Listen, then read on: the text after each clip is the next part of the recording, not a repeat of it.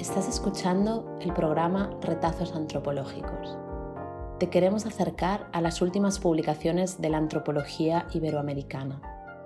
Buscamos conocer detalles del quehacer etnográfico, su amplitud y sus límites, sea clásico o disperso, interrumpido, fraccionado o de tipo patchwork. Queremos conocer los dilemas y certezas de nuestras invitadas. También hablamos del rol cambiante del informante, colaborador, coautor y de la utilidad social de la investigación. No tienes que saber de antropología para que disfrutes de los episodios y si quieres, discutas con nosotros.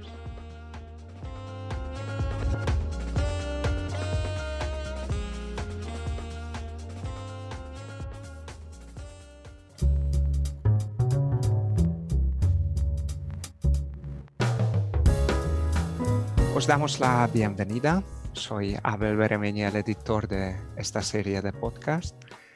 Hoy tenemos a David Lagunas, antropólogo y profesor titular de la Universidad de Sevilla.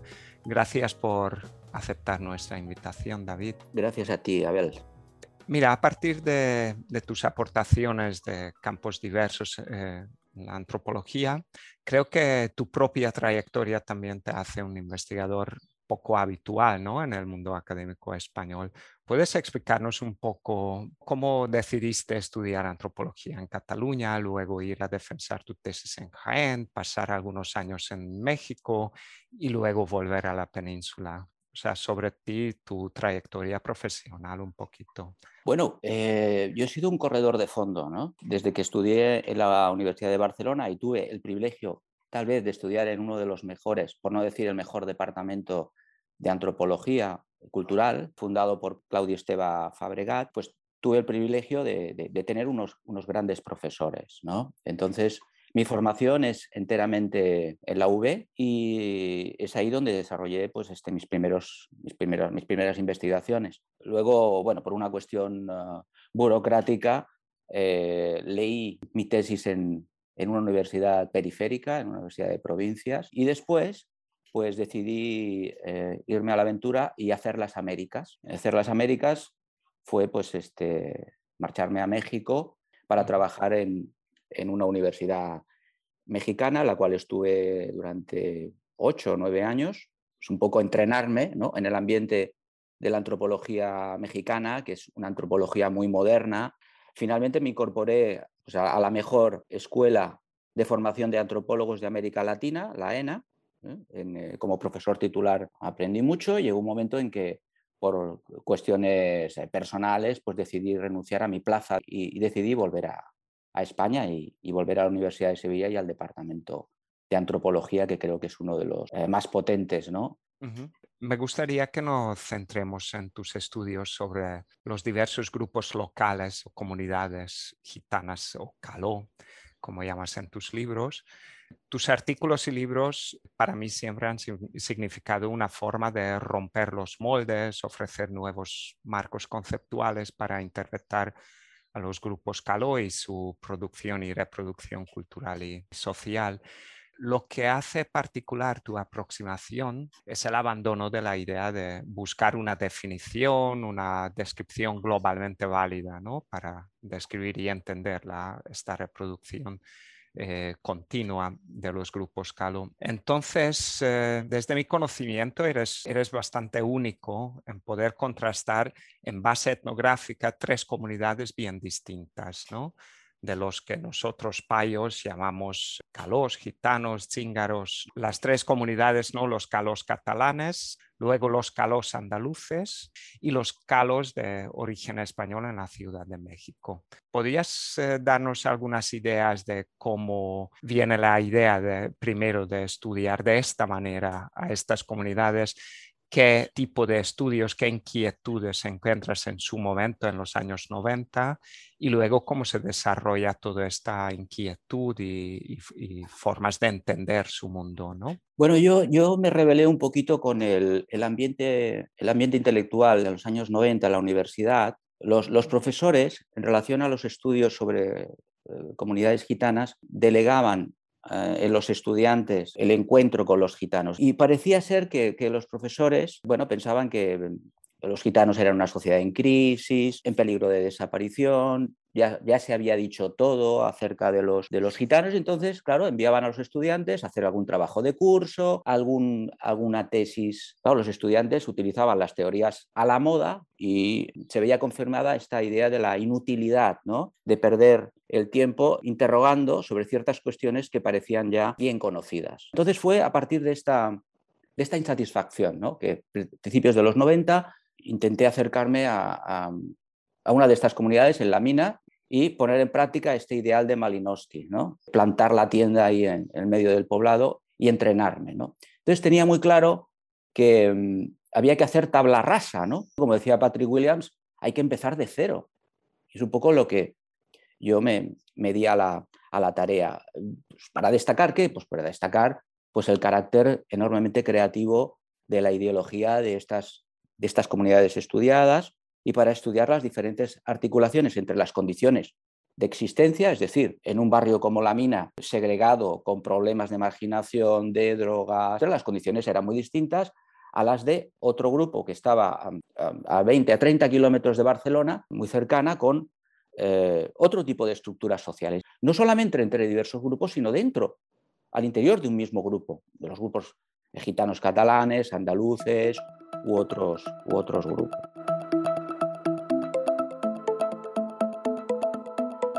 solamente en una o un par de ocasiones intenté hacer algún tipo de entrevistas. Entonces, claro, me di cuenta de que era una forma inapropiada de acercarme a, mis sujetos de estudio. Todo empezó y empezó a ir rodado cuando estableces pues, una serie de relaciones estrechas, íntimas y de amistad. Es decir, Leonardo Piasere, siempre que iba a verlo a Verona, cuando dirigía mi tesis, me decía siempre lo mismo, David, no preguntes, simplemente habla con ellos.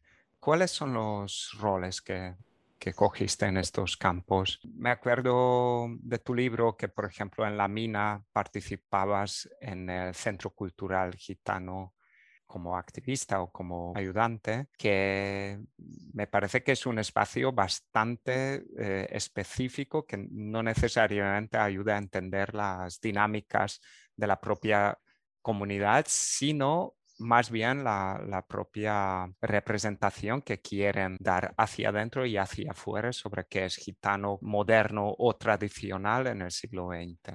Claro, esto es muy interesante, Abel, porque claro, en, campo llevamos a cabo toda una serie de tácticas. Podríamos decir que hay, tres grandes tácticas. Uno, la táctica del llegar, morder y escaparte, ¿no? A ver qué, qué información puedo pillar. Hay otro tipo de táctica que es menos frecuente, que es plantarte a vivir con ellos. Y la tercera táctica que yo utilicé fue tener a, digamos, a los gitanos cerca de mi casa. En la mina mi encaje fue a partir del centro cultural, es decir, cuestiones de mm, de activismo, de la reconstrucción de un, grupo, en este caso los gitanos andaluces, como gitanos a partir del asociacionismo y a partir de un neotradicionalismo, como es la recuperación del flamenco. En Mataró mi encaje fue distinto. En Mataró, pues yo fui adoptado por una familia, era un hijo adoptivo y el padre me decía, mira, yo, yo te trato a ti como si fueras mi hijo. Pues, a veces me dicen, bueno, David, tú, tú ya eres de los nuestros, ¿no? Eh, y en México, eh, básicamente todo forma parte de un mismo proceso y forma parte de mi historia relacionar con los gitanos. Y, la manera que tuve de, incorporarme a, vivir y a participar con esta comunidad fue pues muy parecida a lo que ocurrió en, San Adrián, en La Mina o en Mataró. No, no, tenía tampoco que pensar cómo integrarme, sino que creo que ya estaba incorporado en mí. Esto es una idea muy interesante, cómo el conocimiento, dice Leonardo Piasere, funciona por impregnación. O sea, el conocimiento es incorporado. Entonces yo no tenía por qué pensar cómo dar las buenas tardes en, Ciudad de México con esta comunidad de gitanos españoles, cómo dirigirme a los ancianos, no mirar a las mujeres por la calle. Es, un modelo cognitivo, yo diría, ¿no? Es algo que funciona por impregnación. David, pasando un poco a los resultados de tus obras, le dedicas mucha atención a la reproducción cultural y la producción al, mismo tiempo, ¿no? Entre los calos. ¿Comentarías algunos, algunas conclusiones? ¿Cuál es el elemento que proporciona una cohesión social? Te preguntas, ¿no? ¿Es la economía? ¿Es el nacionalismo gitano? ¿Es la identidad étnica? ¿Es el parentesco? Y luego a través de qué elementos se transmite y reproduce la cultura, ¿no? Comenta algunos resultados de esto, algunas respuestas. Bueno, yo creo que hay una, una consideración teórica y metodológica de base, y es el, compromiso. Es decir, al, fin y al cabo todo se, trata de un compromiso entre un adentro y un afuera. ¿Cuál es este adentro? El adentro es tipo de reproducción cultural que es muy fluida, muy elástica, que está unida a la reproducción económica. Y luego tenemos el exterior, el afuera. Y el afuera es todo esto que conocemos acerca de los gitanos, las representaciones. Es la forma que tienen también los gitanos de presentarse hacia el exterior. Y es esta idea de, de, Levi Strauss, ¿no? Es, decir, es como un significante flotante. Es decir, puede ser llenado de cualquier cosa. Yo creo que siempre funciona esta dialéctica entre el, interior y el exterior. Entonces, dentro de este interior, el grueso de mi investigación fue el parentesco, porque yo estaba insatisfecho con los modelos eh, vigentes acerca de las teorías del parentesco entre los gitanos. Entonces, el sistema de linajes de los Nuer, ¿no? ¿Cómo descubrimos los linajes entre los gitanos? Entonces, claro, a mí no me encajaban estos modelos. Los gitanos no tenían linajes, no eran africanos. Los estábamos exotizando y primitivizando, ¿no? O por decir algo, la simetría de las aldeas Bororo. Eh, si, si tú analizabas el sistema de disposición espacial de las caravanas de los ROM en Italia, pues no tenía nada que ver con este sistema simétrico. Un poco me revelaba un poco con, con, este orden. ¿no? Entonces, digamos, la mayor contribución que pude hacer, por ejemplo, en mi tesis doctoral fue plantear cómo los gitanos catalanes configuraban un tipo de sociedad cognática o bilateral con un fuerte colorido patrilineal. ¿Cómo se reproducía esta comunidad? A través de las alianzas matrimoniales, casándose entre ellos. ¿Cómo se reproducen? Básicamente a través de la endogamia matrimonial. ¿Cómo? En el caso de los catalanes, evitando el matrimonio entre primos hermanos, casándose entre primos segundos. O en el campo de la, afinidad entre el, primo de mi primo. Matrimonios que están documentados en Europa y que han sido practicados en el ámbito rural en Europa, etcétera, etcétera. Diferentes estrategias matrimoniales. Los gitanos andaluces sí se casaban entre primos hermanos. En México se siguen casando entre primos hermanos, al igual que en Buenos Aires, en Argentina. ¿Era esto entonces un signo de modernidad para los gitanos catalanes, el hecho de renunciar a ese matrimonio endogámico, ese matrimonio demasiado cercano ¿no? en el campo de la consanguinidad? ¿Era un elemento de su modernidad, de ellos que se identificaban como gitanos modernos, a diferencia de otros gitanos? Era parte de mi tesis, ¿no?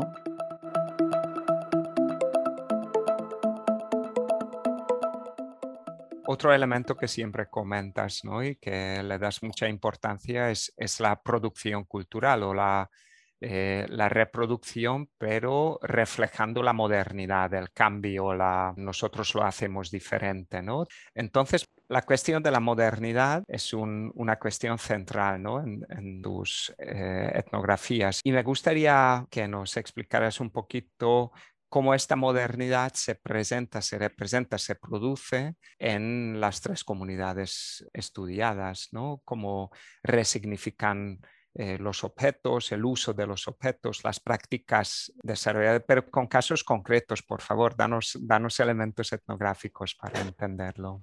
Claro, toda esta reflexión acerca de la modernidad eh, partía de una pregunta. Los gitanos catalanes decían, nosotros somos gitanos modernos.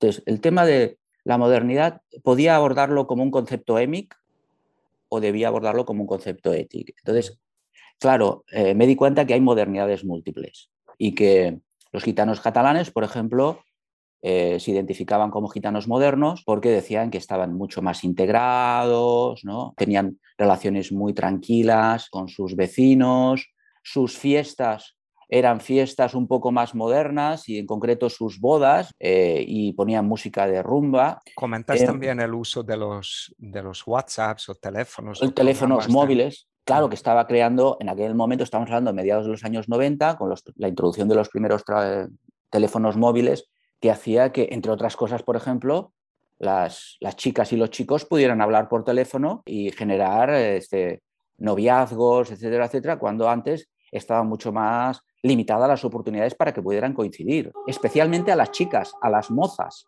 En, la mina, pues claro, yo encontré eh, un grupo de gitanos andaluces que habían estado viviendo en el Camp de la Bota, viviendo en Chabolas, y que eh, en este proceso de, reconstrucción se convierten en la vanguardia del asociacionismo en España. Es decir, el primer centro cultural o primera asociación gitana se funda ahí en la mina. en un barrio profundamente segregado y se reconstruyen como tal y se convierten en la vanguardia, organizando, eh, pues no sé, y creando el, Festival de Flamenco. Y en México, México y Argentina, claro, conozco gente que desde los años 50 del siglo pasado ha estado viajando por toda América, por Estados Unidos, por México, por Colombia, por Brasil, Argentina, Venezuela, se conocen toda América. ¿Y cuál es su punto de comparación? Es decir, cuando se definen como modernos, ¿a qué se refieren? ¿A los gitanos de España? ¿A los pueblos indígenas de, los países donde pasan? Claro, e-, ellos se identifican como gitanos americanos. Es una persona que ha viajado, una persona cosmopolita. Cuando llegamos a Buenos Aires en los años 50, aquello era Nueva York. Nos tratan como señores. Otra forma de inserción dentro de la modernidad. ¿no? Y por eso ellos se distinguen tanto de los payos como de los gitanos de España por este cosmopolitismo esta idea de, de, ser más avanzados. Y esto te lo dicen, ¿no? Creo que es un, cambio muy grande ¿no? en tu descripción etnográfica, a diferencia de, de, la gran mayoría de las etnografías que describen a los gitanos como marginados, que se sienten poco representados en, las, eh, en, los espacios públicos, etc. Es decir, das una interpretación totalmente diferente, ¿no? Claro, fíjate, Abel, que los gitanos en Ciudad de México viven en uno de los barrios más cool de todo el mundo. En Buenos Aires viven muy cerca de lo que es la Plaza del Congreso. Gente de clase media, con, con aspiraciones propias de la clase media.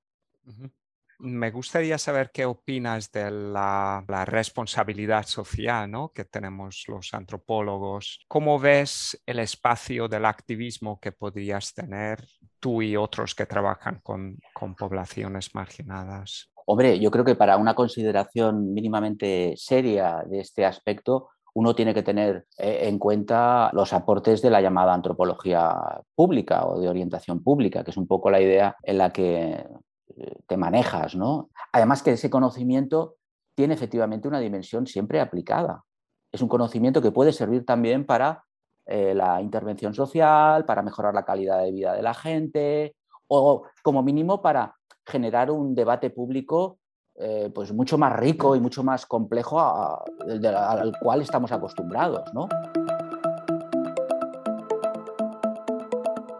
¿Tú has planteado algún momento de reflexionar conjuntamente con personas gitanas sobre su realidad, hacerla visible esta reflexión de cara al público?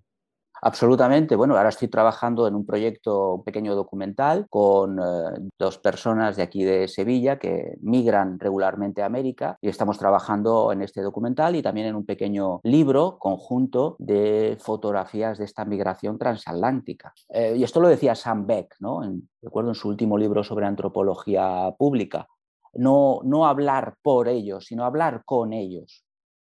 Cambiar el, enfoque, ¿no? no ejercer de portavoz, sino de coautor. A veces te encuentras con un dilema, ¿no? Y es que si yo establezco estas relaciones familiares, íntimas, tan estrechas, corres el riesgo de que te acusen de que estás em, desnudándolos, ¿no? ¿Cuáles son tus inquietudes actuales? ¿Por dónde tienes pensado seguir tus líneas de investigación? ¿En qué proyectos estás trabajando?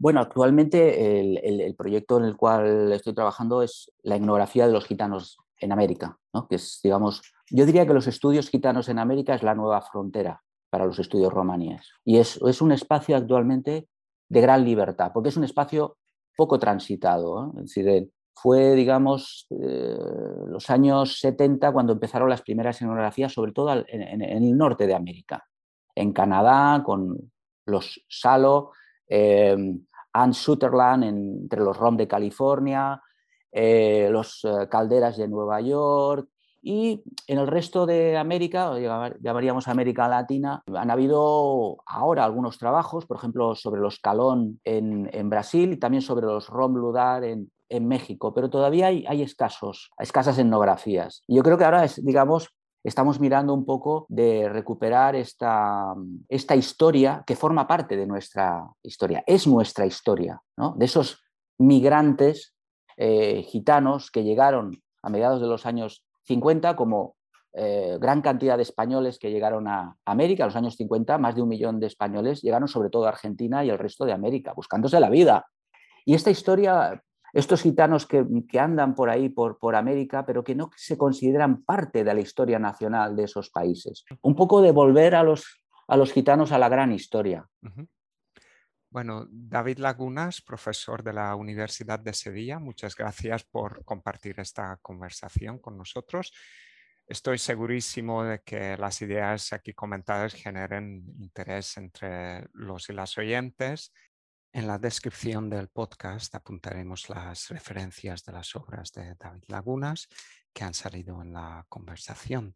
También su nuevo libro, que se publicará en breve en inglés por Bergen Books en otoño de 2021, una monografía sobre los calos de la Ciudad de México, que llevará por título American Gitanos and Ethnography of the Calos in Mexico City. Con esto nos despedimos Muchísimas gracias David y mucha suerte con tus etnografías futuras. Gracias Abel, un abrazo. Has escuchado Retazos Antropológicos, el podcast del Anuario de Antropología Iberoamericana presentado por el antropólogo Abel Beremeñi de la Universidad Centroeuropea. Si te ha gustado, no dejes de escucharnos. Volvemos dentro de dos semanas.